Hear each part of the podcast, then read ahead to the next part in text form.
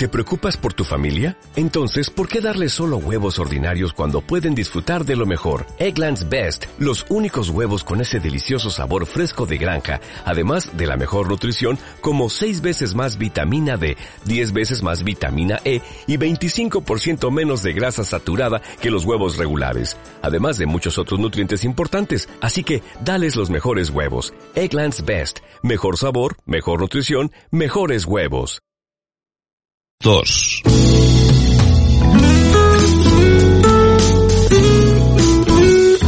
Radio Las Palmas FM.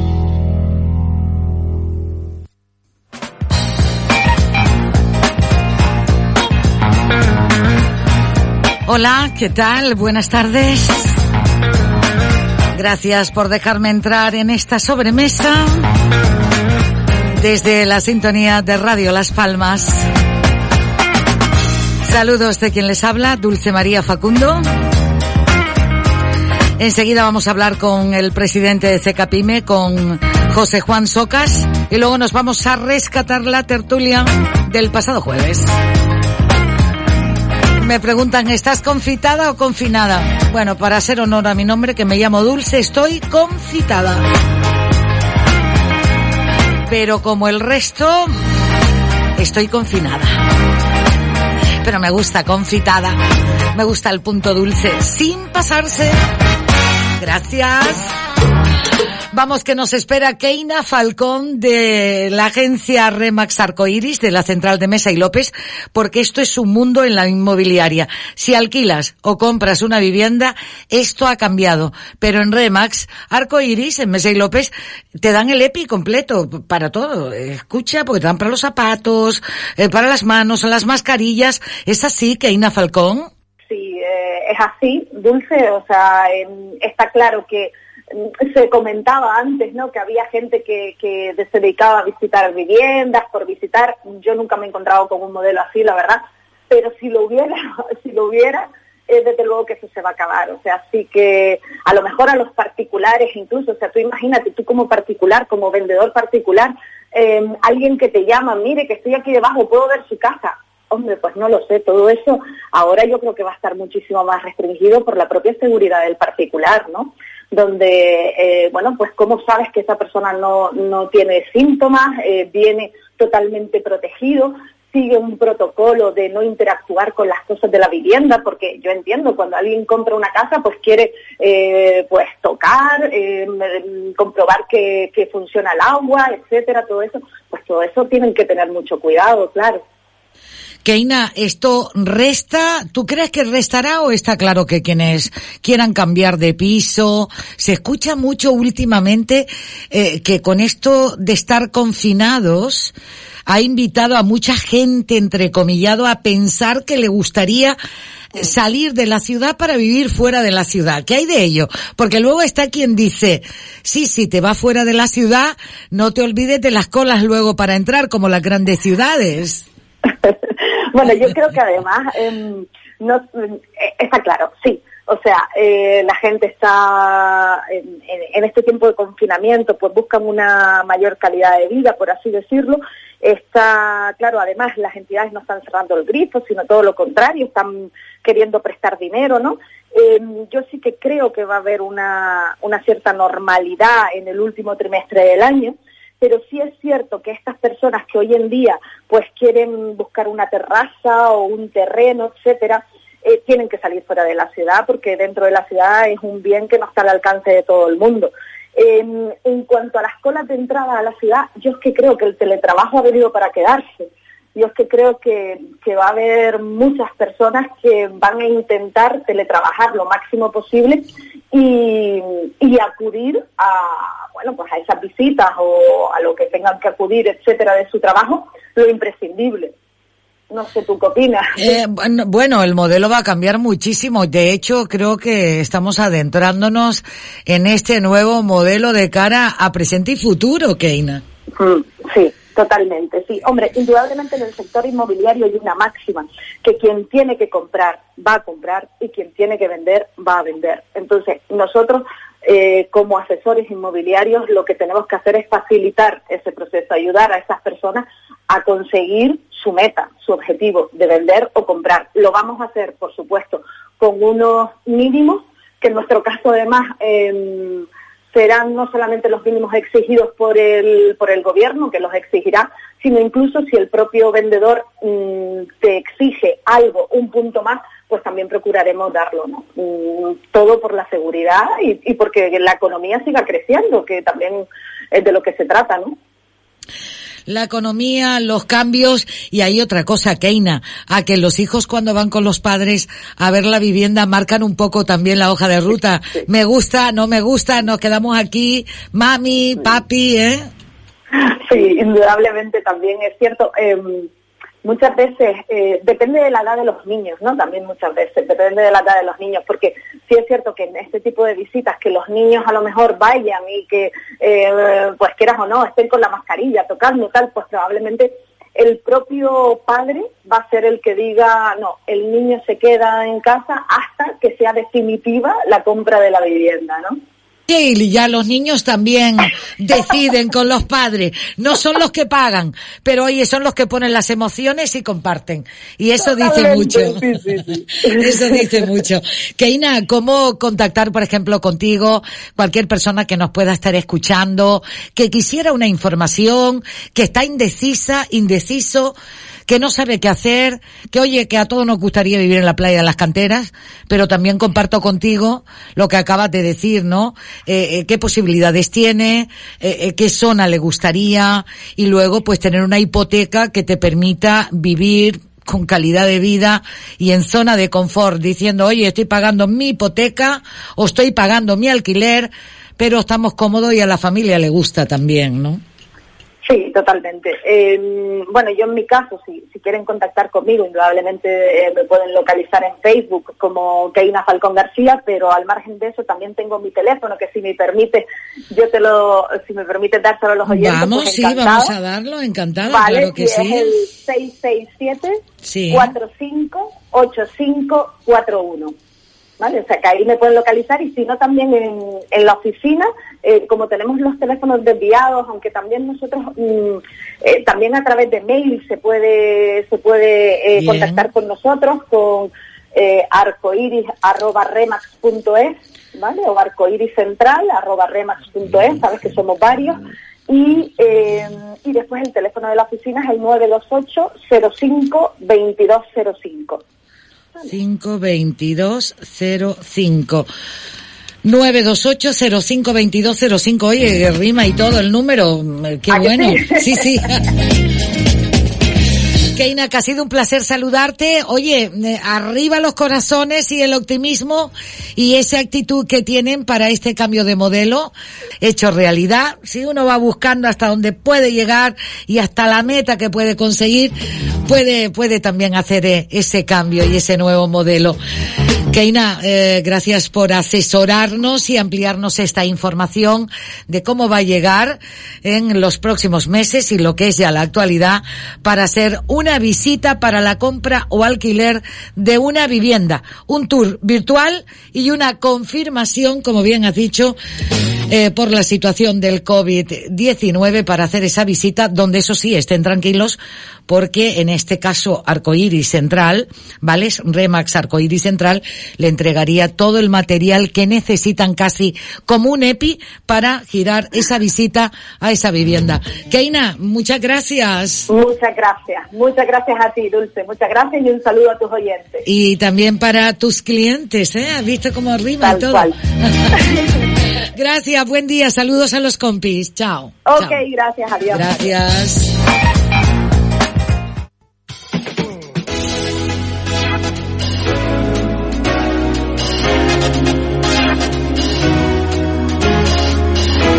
En este punto y seguido, me espera el presidente de CECAPIME, José Juan Soca. José Juan, ¿en qué momento estamos? Este lunes, día 4, según me explica aquí parte de, de esta transición para la, la vuelta a la normalidad, dice que la fase cero comenzará este lunes día 4 y a partir de esa fecha los pequeños comercios de las ciudades y pueblos podrán abrir, pero solo podrán atender a los clientes que hayan solicitado una cita para adquirir producto o productos acordados previamente y solo a un cliente a la vez. Es decir, si una persona necesita una herramienta de una ferretería, pues tendrá que llamar, pedirla, concertar una cita y recogerla. Yo ya no sé si me pierdo en todo esto, señor Socas, para que usted me amplíe esta información.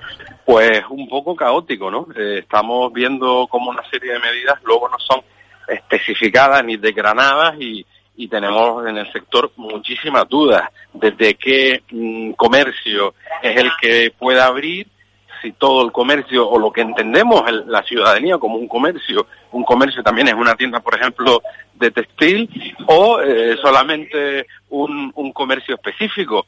Eh, tanto en cuanto tampoco sabemos, eh, según las últimas noticias del gobierno, mm, yo no veo por ningún lado que podamos salir, por ejemplo, pues a, comprar precisamente unos pantalones, una camiseta, es decir, no, no hemos visto que el ciudadano pueda salir además de para lo que se ha anunciado el deporte, pasear a los niños y, la, y el abastecimiento de primera necesidad, tampoco hemos visto esa posibilidad, es decir, no hemos visto publicado que a partir de ahora se puede salir a comprar una, una camiseta o un pantalón. Partiendo de ahí, ¿qué cliente vamos a tener? Eh, evidentemente, eh, la situación con todos los ERTE de un volumen de, de canarios eh, y del conjunto de la ciudadanía de España en, situación de, desempleo, de ERTE, con una economía familiar muy tocada y evidentemente yo creo que vamos a tener poco recorrido en cuanto a esa clientela. Vayamos más allá, la hostelería, los restaurantes y bares. No me consta haber visto en las órdenes ministeriales que se permite salir a tomar una caña con los amigos porque al final, si, me permiten en el restaurante abrir, es para salir a tomar una caña con los amigos y no he visto que exista el permiso del gobierno para esa actividad. No sé, la situación es bastante complicada y bastante confusa sobre todo. Eh, en este caso, eh, también está otro sector que me han hecho preguntas esta mañana, peluquerías, barberías, eh, ¿de qué forma? ¿Dónde están los EPIs? Pues efectivamente, lo acabas de decir el gobierno permite la, apertura, pero no marca un protocolo, que es lo que tiene que hacer, en donde se sepa exactamente qué medidas de protección tienen que tener no solamente los trabajadores, sino el usuario. ¿Qué medida, qué protocolo, de qué manera hacerlo? Pongamos un ejemplo. En una tienda textil, ¿quién, Dulce María, tiene el valor de ir mañana a probarse una camiseta sin saber si está desinfectada, si tiene algún contagio, una vez que lo pruebes y hay algún valiente que se lo pueda probar, qué hacemos con el probador donde ha estado ese usuario, qué hacemos con esa prenda. Son situaciones bastante delicadas y parece que lo fácil es decir, bueno, ve, ya pueden abrir. Partiendo de ahí, el comercio. El comercio necesita una regulación especial, el comercio necesita que no nos permitan, y lo digo así en letras mayúsculas, que no nos permitan abrir en el horario amplio creo que nos tienen que obligar, primero por medidas sanitarias y segundo por capacidad económica, nos tienen que obligar a reducir el horario, que es lo que hemos pedido desde Secapime, para abrir, pongamos, un horario de ocho horas, ver cómo se comporta el, usuario y sobre todo para que el empresario que pueda abrir y que quiera abrir no tenga una carga inicial de tener una plantilla al completo, porque es que no va a poder eh, pagarla. Los costes van a ser siempre superiores a los ingresos, por lo tanto, el comercio hay que regularlo en horario. Como eso, muchas medidas, incluidos los ERTE. Los ERTE tienen que estar ampliados al 31 de diciembre. No podemos mañana abrir un negocio con un volumen de usuarios que no sabemos, con unas limitaciones de capacidad de nuestro negocio del 30% y sin embargo eh, tener que sacar del ERTE al 100% de los trabajadores porque nos estamos cargando de, un gasto fijo que, que no vamos a poder asumir.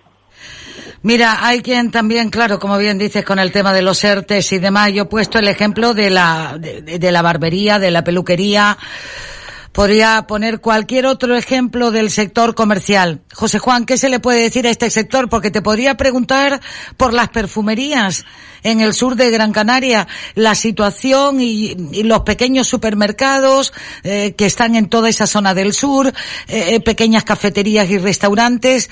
Aquí, ¿cómo están trabajando en este plan desde CECAPIME? Pues, situación dramática. Desde CECAPIME vamos a proponer una junta directiva a nuestra Federación del Comercio para hacer un análisis. Lo acabas de decir, una perfumería. Es evidente que una perfumería tiene un tratamiento pues diferente a otro tipo de comercio porque al final va un usuario, compra un perfume que viene empaquetado, que llegas a tu casa, le quitas un envoltorio, puedes sacar, es decir, tienes, puedes hacer una compra con una, con una, bueno, no, no el 100% de asegurado que no te vas a contaminar, pero evidentemente no es lo mismo que un textil, ¿no? No, lo mismo que un calzado, que una camiseta, que, un pantalón, es una, un tipo de comercio diferente, un tratamiento diferente, y nosotros vamos a celebrar una junta directiva para poder analizar en nuestro sector las diferentes causísticas que hay, porque evidentemente no todos los comercios son iguales. A partir de ahí, lo acabas de decir, el sector turístico es fundamental para el, inicio de nuestra actividad comercial en esa zona y es evidente que cualquier comercio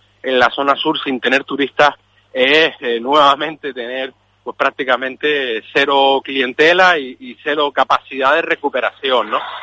Vemos mucha confusión en el gobierno, vemos, vemos que esa también es una, una tónica en, este mes y medio que llevamos, toman decisiones que a las 24 horas tienen que, rectificar, ¿no? Quizás o falta de experiencia o, o no lo sé, o quizás se, le, se les está desbordando toda esta situación, que por otro lado también es entendible, ¿no? Y también es entendible, es cierto, lo que pasa es que uno se plantea muchas veces, bueno, los asesores en cada uno de los capítulos de la película, llámese ERTES, llámese establecimientos pequeños, grandes superficies, no es fácil utilizar las herramientas para todas estas fases de las que hablamos, pero sí es cierto que para empezar a hablar, eh, en el caso del sur de Gran Canaria, por el ejemplo que he puesto, se necesitan no solamente a los habitantes de allí, y de aquí y de territorio nacional, sino también extranjero. Y ahora mismo, y ahora mismo no tenemos vuelos que, como bien ha dicho nuestro presidente del gobierno de Canarias, Ángel Víctor Torres, vuelos internacionales a lo mejor hasta, mm, hasta y yo creo que María es importante y hay ya una una vertiente que de hace varios días se está se está manejando y es mm, creemos que es necesario, y ya desde sectores empresariales se está hablando en esos términos, creemos que es necesario separar, y, que se entienda bien, separar Canarias de España. Uy, que te he perdido. A ver, que te he perdido, no sé qué ha pasado y se escucha ahora con ruido a costa. ¿Ahora? ¿Ahora? Ahora bien, perfecto. Separar probablemente Canarias de España en lo que se refiere a la, crisis del COVID-19 somos una región que afortunadamente la ultraperiferia esta vez pues nos ha servido para no tener tanto volumen de contagios como en península y probablemente a nivel turístico sea necesario que nuestros principales clientes nórdicos, ingleses, alemanes no vean a Canarias en esta situación de alarma dentro de, una España. Creo que es necesario que esa eh, que esa visión empiece a, ser diferente en el sentido que si nuestros turistas potenciales nos ven dentro de España, es que no van a venir nunca, porque somos uno de los países europeos con mayor eh, índice de mortalidad, índice de casos. Creo que es necesario que en, en esta situación Canarias quede un poco aislada de España y que se nos pueda ver desde el exterior como algo diferenciado en cuanto a la capacidad sanitaria, la capacidad de contagios, etcétera, que haga que el turista tenga una confianza en Canarias superior a la, de España, porque evidentemente somos la comunidad autónoma, junto con Baleares probablemente, que más vive del turismo. Y debemos de tener por parte del Estado algún tipo de, de diferenciación, ¿no? Sin duda, Acosta, estamos en el momento en el que estamos con este COVID-19, nadie lo esperaba, nadie sabía de él, no tenemos la vacuna, pero sí que debemos de ser muy prudentes para la desescalada, para la vuelta a la normalidad y necesitamos mantener los puestos de trabajo para que también se pueda mantener el consumo. Sí, por supuesto, Dulce María. Yo creo que todos tenemos en la cabeza que la, la única solución real y con garantías es la vacuna. Eso es algo que va a tardar bastante y mientras hay que buscar la, el mayor número de soluciones. Lamentablemente nuestra, nuestras islas, por suerte por desgracia, tienen un producto, un, un, entramado productivo que depende muchísimo del turismo. Eh, el sector comercial, para yo poder vender en mi tienda, necesito no solamente al turista, sino al canario, que tiene un trabajo en el sector de, de, la hostelería, que tiene un trabajo en el sector turístico y que con su salario tiene la capacidad de comprar, ¿no? Es fundamental para nosotros el turismo y la recuperación del turismo va a conllevar que el resto de sectores comiencen también a, recuperarse a otro a otros niveles. Lo que pasa que es verdad y es cierto que, que como dice, el tema internacional está está durísimo. Eh, yo creo que lo primero a nivel turístico va a ser el, turismo local, pero aún así hay muchas reticencias y sobre todo decían compañeros del sector hotelero que es inviable abrir un hotel sin, sin poder disfrutar de la piscina, ¿no? Son cosas que realmente no son unas soluciones viables, ¿no? Parece a veces cuando se anuncian esas medidas, hombre, ya puede abrir el comercio, pero ¿en qué condiciones abrimos? Eh, podemos hablar de grandes superficies, grandes comercios con capacidad de tomar muchas medidas de prevención, pero luego tenemos que pensar también en el comercio tradicional, el comercio de nuestra calle, el comercio de la esquina, de, un empresario con dos, tres trabajadores que tiene una capacidad muy limitada para poder abrir en estas condiciones.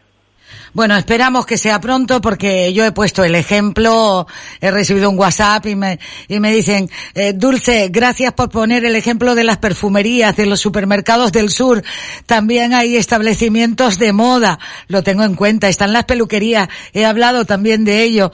Eh, eh, hay jugueterías, sé que hay establecimientos de todo tipo en el sur de Gran Canaria, pero si me ponía a ordenarlos y especificarlos, no iba, no iba a, a, tener tiempo suficiente, Socas. Lo que sucede es un poco, eh, que, que, me permitan decirlo, un poco mirando la situación comercial del sur de Gran Canaria, eh, eh, sobre todo el papel tan importante que hacen las perfumerías, porque tienen también moda, tienen eh, belleza, la fragancia siempre es algo que te lleva como regalo, y aquí en Canarias, y más porque entras, aparte de las farmacias, a comprar los bronceadores para cuidar tu piel. Claro, todo esto ha hecho que me haya fijado en ese sector. Pero también está el sector de la restauración, que es muy importante, ocio de noche, nocturno, en fin, y, y, y en especial, ¿qué quiere que les diga? Hoteleros, eh, recepcionistas, las Kellys, las Kellys, todo, vamos, todo. Sí, sí. Hay una incidencia importante, Dulce María, además, que tiene el, el sector del comercio, como tú dices, y el sector comercio en zona turística. Eh, y habla, si, si centralizamos en las perfumerías, el comercio online ha hecho un daño terrible en los últimos años en, Canarias. No nos olvidemos, una perfumería en una zona turística del sur tiene un competidor tremendo. Es el, las perfumerías que están en el aeropuerto. Esas que cuando el turista pasa obligadamente por en medio, eh, paga tributo cero. Y eso es importante decirlo. El comercio online en este periodo de confinamiento sigue haciendo un daño terrible porque parece ser que esas grandes empresas, esos grandes lobbies de, comercio online no han parado de vender y, y, y el ejemplo lo tenemos en Francia. En Francia tomaron una medida muy discutida, pero que iba para, para directamente afianzar la postura del comerciante francés y era prohibir a esas grandes empresas de comercio online la venta de productos que no fueran de primera necesidad, porque al final estás compitiendo deslealmente con el comercio tradicional. Pues esa medida se tomó en Francia con toda polémica para ayudar al comercio local, ese que permanece cerrado, que ha tenido que ir a un ERTE y que no puede competir con un comercio online, que además deja eh, los beneficios fuera de nuestro país y de esa manera no perjudicar tanto al comercio. Yo creo que se pueden tomar muchas medidas, de todas formas todo esto va a ir en función de cómo nos comportemos también a nivel de sociedad, esas imágenes dulces que han visto muchos el fin de semana, en donde la ley ha dicho que, solamente puede salir un progenitor y hemos salido en desbandada. Yo sé que la situación de haber estado tanto tiempo en casa, recluidos con niños, es difícil, pero también depende mucho de nuestra sociedad y del comportamiento que tengamos en las próximas fechas, saber si vamos a poder salir de esta situación antes o después, evidentemente. Bueno, pues presidente de Secapime, José Juan Socas. Gracias porque en este momento tenemos que estar todos unidos. Ya sabes que estoy a la recíproca para cualquier información que haya que comunicar a este sector empresarial y vamos a seguir remando socas para, para conseguir esta, esta. No queda otro remedio. Esta, esta buena llegada a puerto, nunca mejor dicho, ya que nosotros tomo, tenemos aeropu somos zona aeroportuaria, nunca mejor dicho. Juan, a la espera de tener noticias y de que este sector empresarial salga adelante, poco a poco. Un abrazo. Juan, un abrazo. Bueno, la, verdad que hoy los duendes de la radio no nos ha permitido o no nos va a permitir a lo mejor despedirnos. Ya no le escucho. No sé si es que se quedó sin. A ver, Juan. A ver ahora. Eh, se cortó la comunicación. Las cosas del directo y del querer. Pero bueno, eh, tengo la suerte y la virtud de siempre seguir adelante.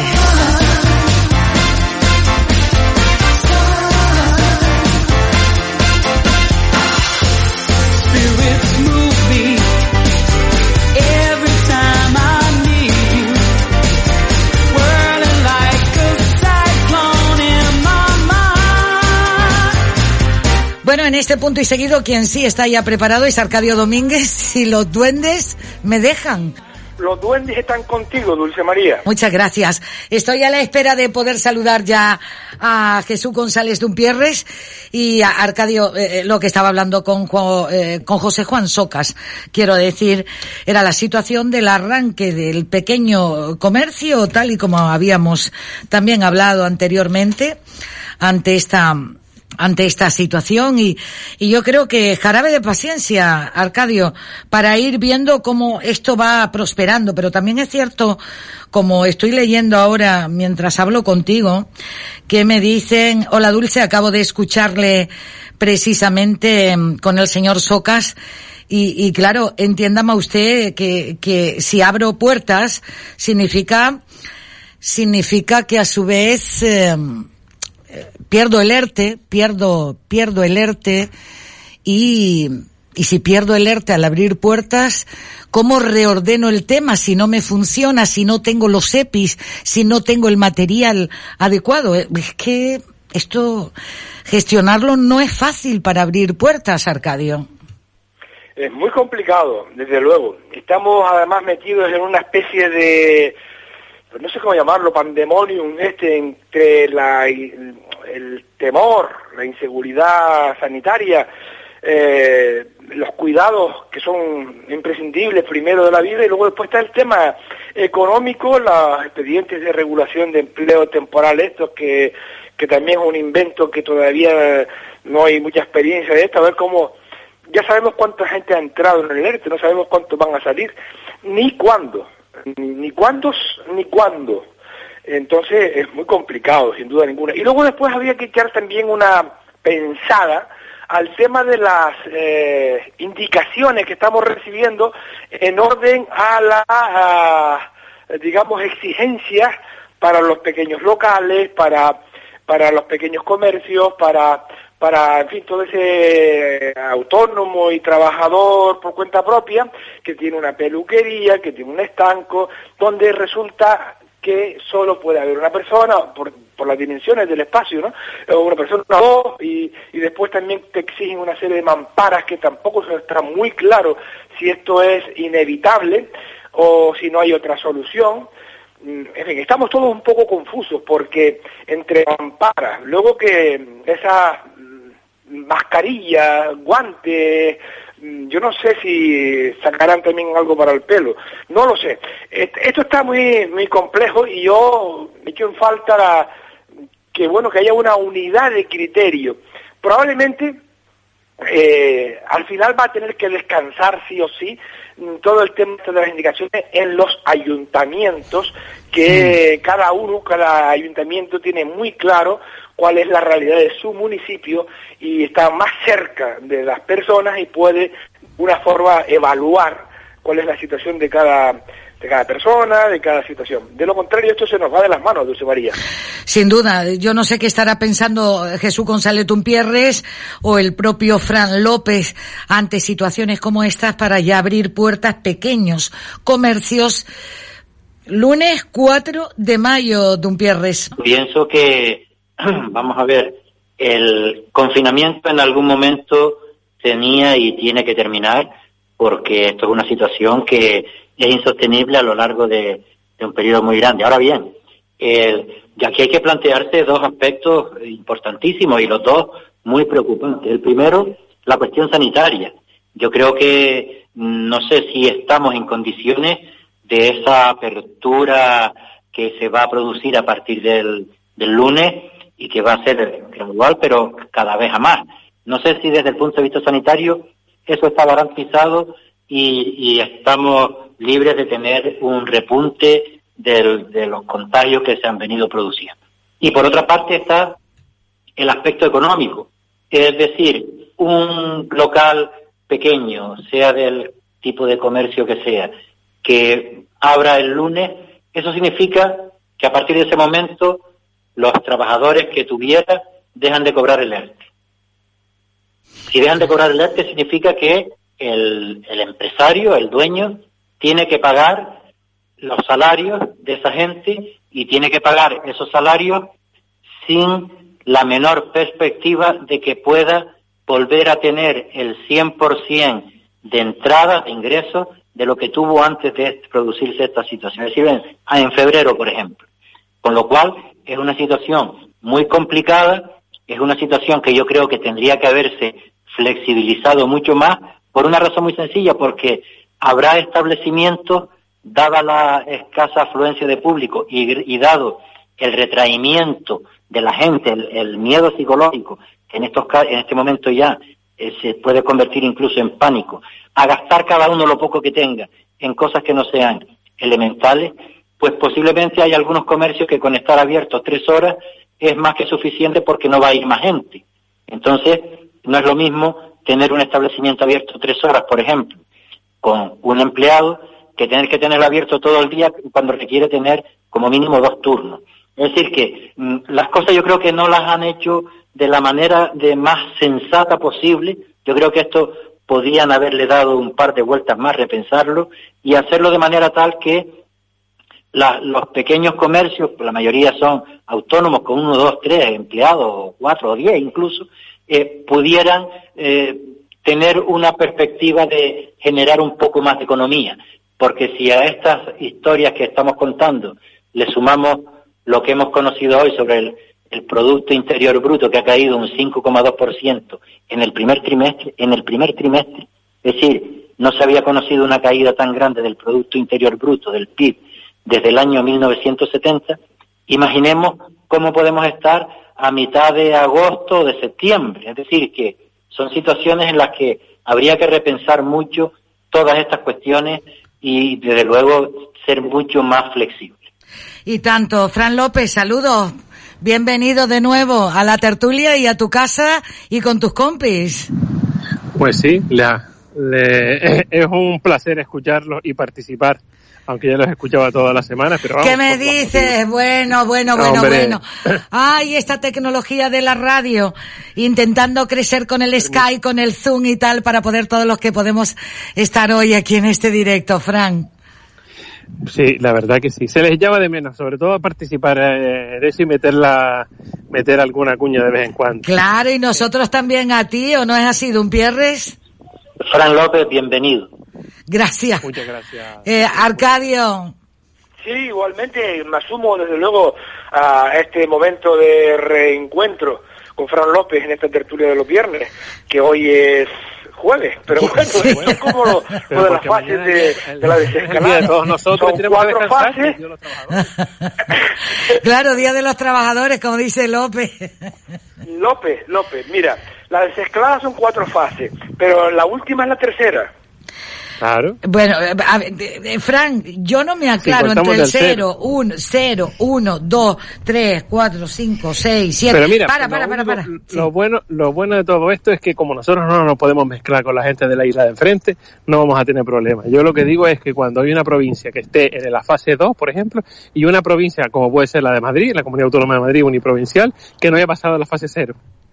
Pues las tensiones serán generosas, por no decirlo de otra manera. Pero volviendo al tema económico que planteaba Jesús, tú imagínate ahora los municipios turísticos, el, sobre todo los, turísticos, que son los más que, que, que han tenido, pues a lo mejor eh, pasan de tener eh, 700.000 visitantes a cero visitantes. Los ingresos se van a notar una barbaridad. Los ingresos que generan todos esos turistas se van a notar una barbaridad, las arcas municipales, y a su vez se van a notar en todos, en todos y cada uno de los peldaños de la administración, y la administración tendrá que hacer frente a los gastos comunes que tiene de manera ordinaria, más los esfuerzos económicos que tiene que estar haciendo para que la economía reflote y no ir a plomo al fondo. Con lo cual la situación se vuelve un poquito endiablada y yo creo que eh, esto se le escapa de las manos a todos. Yo creo que ninguno de los que ninguno de los que estamos hablando en esta tertulia jamás eh, hubiésemos deseado estar en la posición del presidente, evidentemente él tampoco, y tampoco hubiésemos tenido la varita mágica para solucionarlo de manera, yo no sé si igual, distinta, peor o mejor.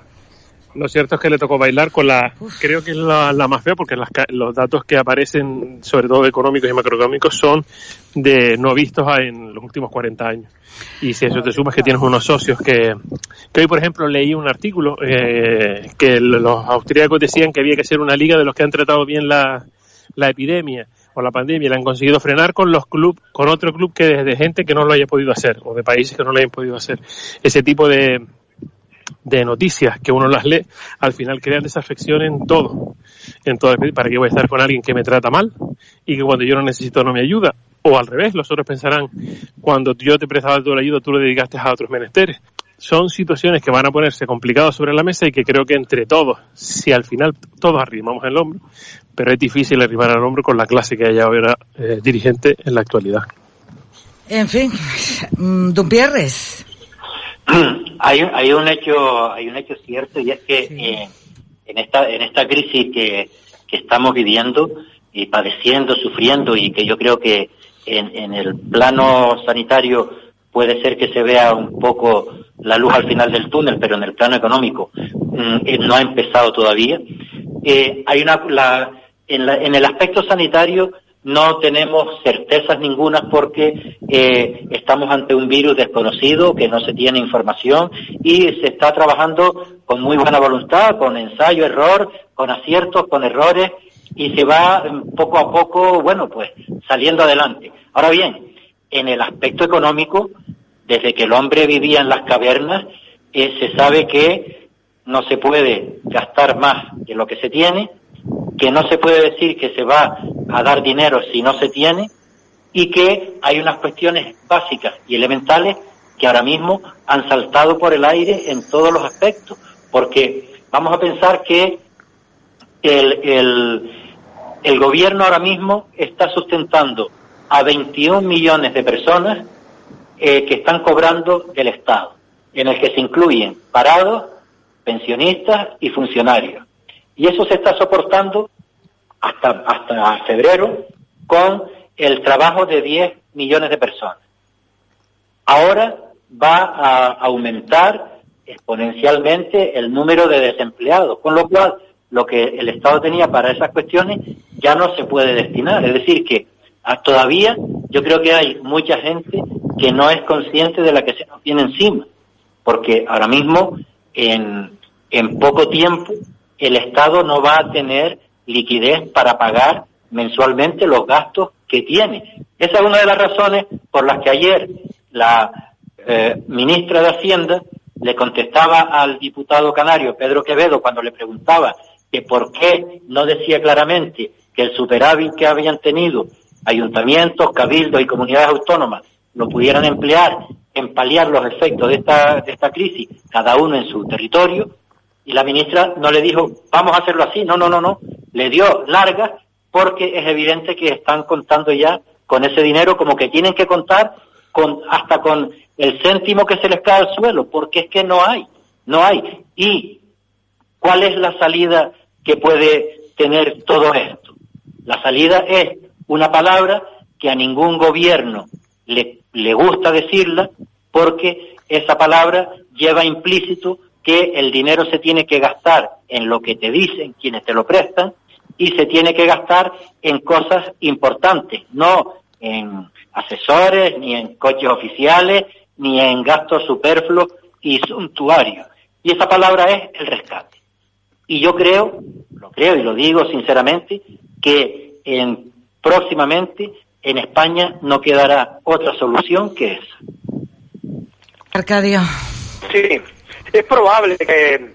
Pero bueno, estamos en un mundo bastante complejo. Lo, así lo, lo hemos ido complicando un poco entre todos y entonces hasta lo que parece que la economía sencilla que estudiamos en su momento o simple de fin, ingresos y gastos, esto también ha cambiado un montón. Y si España fuera un país eh, absolutamente alejado de cualquier otra eh, influencia o compromiso con otros países, pues probablemente lo que estaba diciendo Jesús ahora pues tendría bastante... Eh, y lo tiene, y tiene bastante fundamento, pero sería incluso mucho más eh, exacto. Sin embargo, nosotros tenemos una superestructura eh, económica y política que nos permite ver las cosas de otra manera. Mm, me explico, es decir, en este momento la Unión Europea, mm, porque esta es una pandemia global, como todo el mundo sabe, pues tiene, eh, está estudiando, y no le queda otro remedio, soluciones globales también.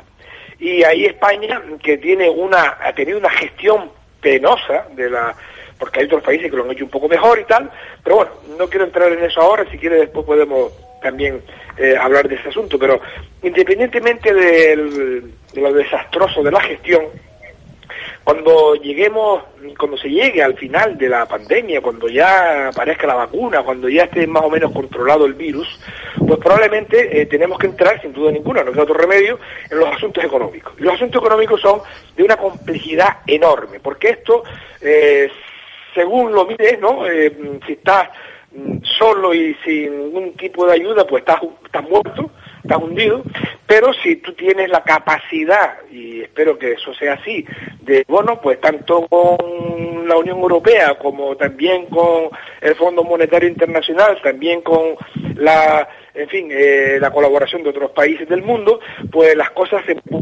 se pueden atenuar por lo menos ese impacto, ¿no? Yo lo veo de esa manera. Pero la verdad es que tenemos un problema bastante serio en este país. Em, yo eh, prefiero lo que estamos viendo y viviendo en estos días.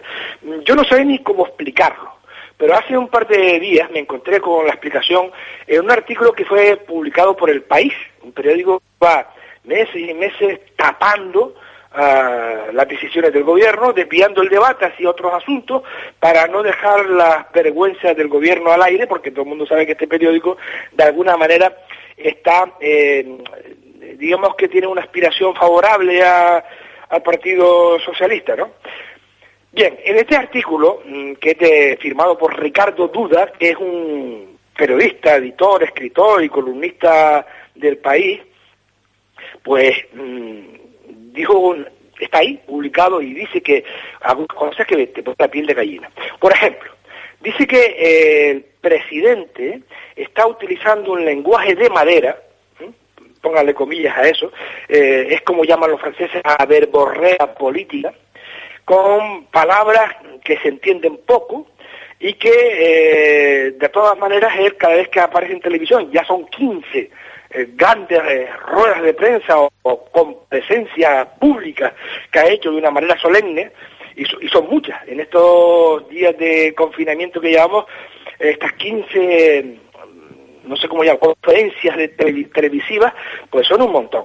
Y eh, alguien recuerda algo, alguna frase, alguna situación de comprensión, pues yo no veo nada. Y entonces este hombre, este columnista, dice que las intervenciones de Sánchez sobre, sobre el COVID-19 son las de un actor haciendo de presidente.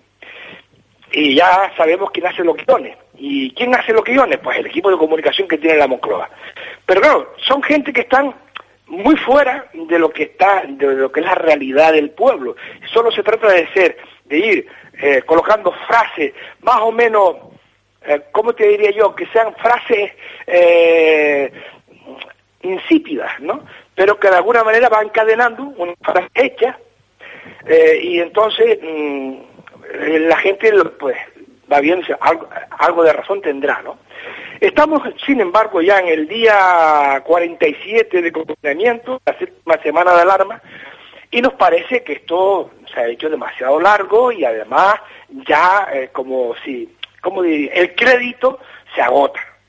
Y, ahora el, ya el, corolario, o, vamos a llamarlo la guinda eh, que faltaba, es un plan de desescalada profuso, confuso y difuso.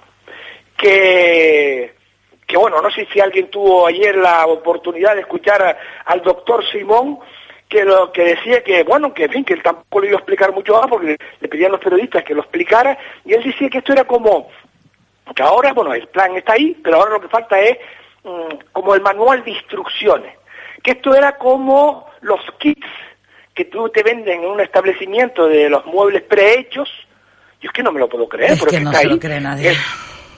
y, claro, eh, yo no quiero extenderme más, pero al final uno dice, aquí hay que ir rápidamente a un relevo, esto está agotado y tenemos que eh, ir a otra cosa, esto no funciona. ¿eh?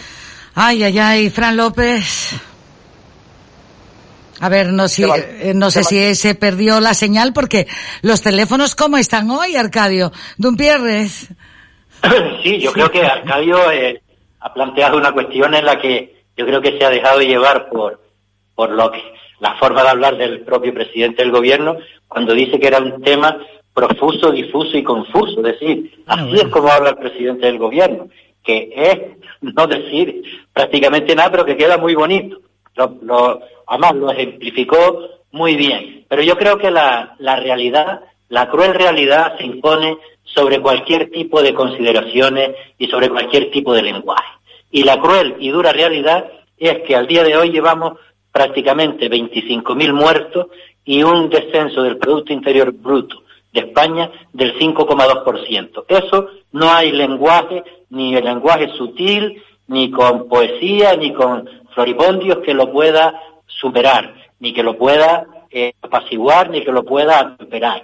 Esos hechos, esa es la realidad que hay y efectivamente yo creo que cualquier entrenador de fútbol que tenga un equipo de, de figuras, equipo de, de gente muy técnica pero muy débil, cuando llega a un partido en el que el campo está completamente embarrado, tiene que hacer cambios y sacar a gente dura y experta y dejar a los de la floritura para cuando haya un campo muy bien regado y muy bien el césped completamente cortado. Es decir, que lo que estoy diciendo con esto es que ahora mismo, por, por, por mala fortuna, tenemos un gobierno que se conformó por una alianza de dos partidos, el PSOE y de Podemos, en un momento determinado, empezaron a poner gente ahí que daba igual quien fuera porque era para cubrir unos compromisos entre ellos, pero no con vistas a dirigir una nación en un momento de una crisis tan brutal como esta, y ese gobierno, la inmensa mayoría, ahora mismo no nos vale para ganar el partido. Con lo cual, yo creo y espero que el presidente haga algún cambio que dé un poco de esperanza a esta situación eh, horrible que estamos viviendo y lo que nos queda que todavía está por llegar. Sí, esto de la comunicación eh, ha dado mucho de sí, ha dado mucho comentario, como bien decía Arcadio, hasta preguntas eh, que se hacía uno por qué, eh, para poder informar y dar esa rueda de prensa y que todos podamos entender cómo va a ser esta desescalada en esta transición para volver a la normalidad. ¿Han visto? Eh, han escuchado, mejor dicho, Arcadio, Dumpierres y Fran López, eh, eh, cómo he sido pausada para decir en esta transición a la normalidad. Arcadio. Sí. Mm, Se queda uno sorprendido. Sí, estamos bastante sorprendidos, incluso superados, ¿verdad? Yo me tomé nota de esa palabra de floripondio que decía ahora Jesús, que efectivamente lo clava, ¿no? Que al final de cuentas es un adorno exagerado, eh, incluso hasta de mal gusto, eh, normalmente cuando es exagerado, para explicar una situación. Eh, a mí me parece que este es uno de los males. si todo fuera, si, si las cosas fueran bien, aunque fuera muy malo comunicando, bueno, importa menos, lo tapamos, porque al final lo interesante es que vayan bien.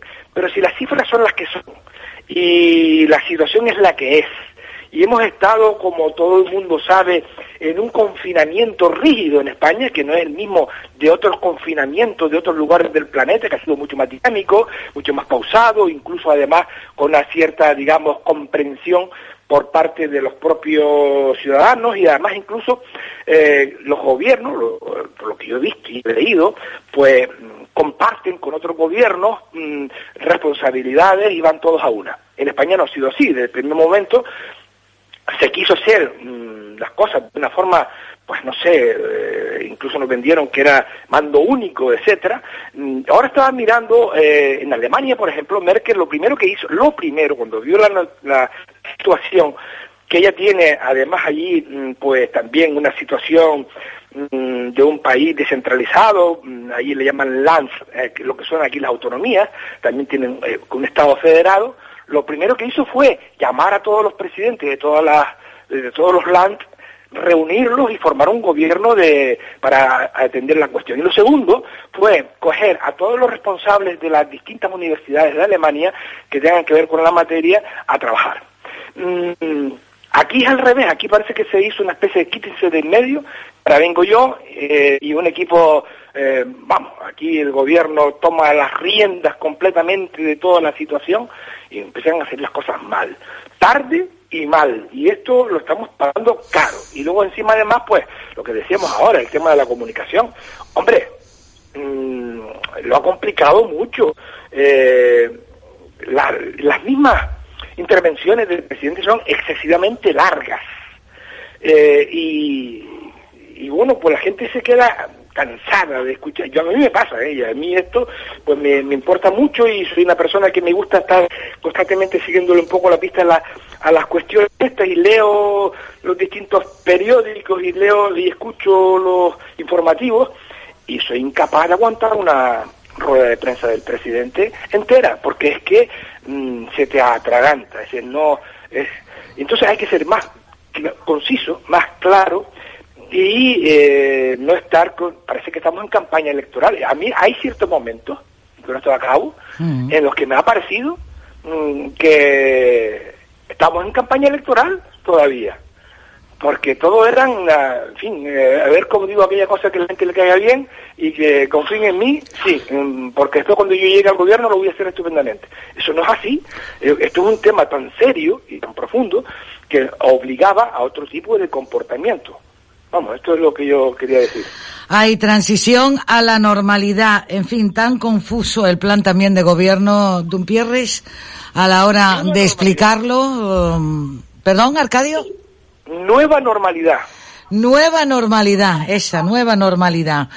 Dumpierres. Empezando, empezando por, el, por ese nombre de nueva normalidad, es decir, a mí me da coraje y me, me molesta que copien, que copien y que copien mal de gente que ya ha hecho y ha dicho lo mismo. Esto de la nueva normalidad es lo que en los años 40, después de la Segunda Guerra Mundial, se llamó en Estados Unidos el New Deal, que era una recuperación económica mundial en la que iba incluida el Plan Marshall para Europa y España, que también se ha sido nombrado ahora por estas cosas. Es decir, no hay nada nuevo bajo el sol.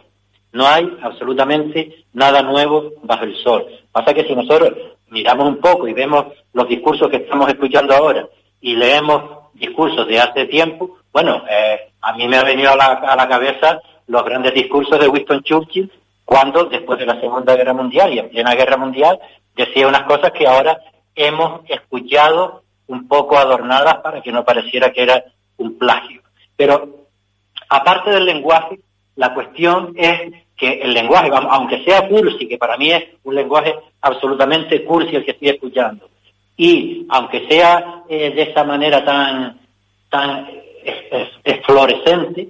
hay una cuestión que eh, hay que ser conscientes de ella.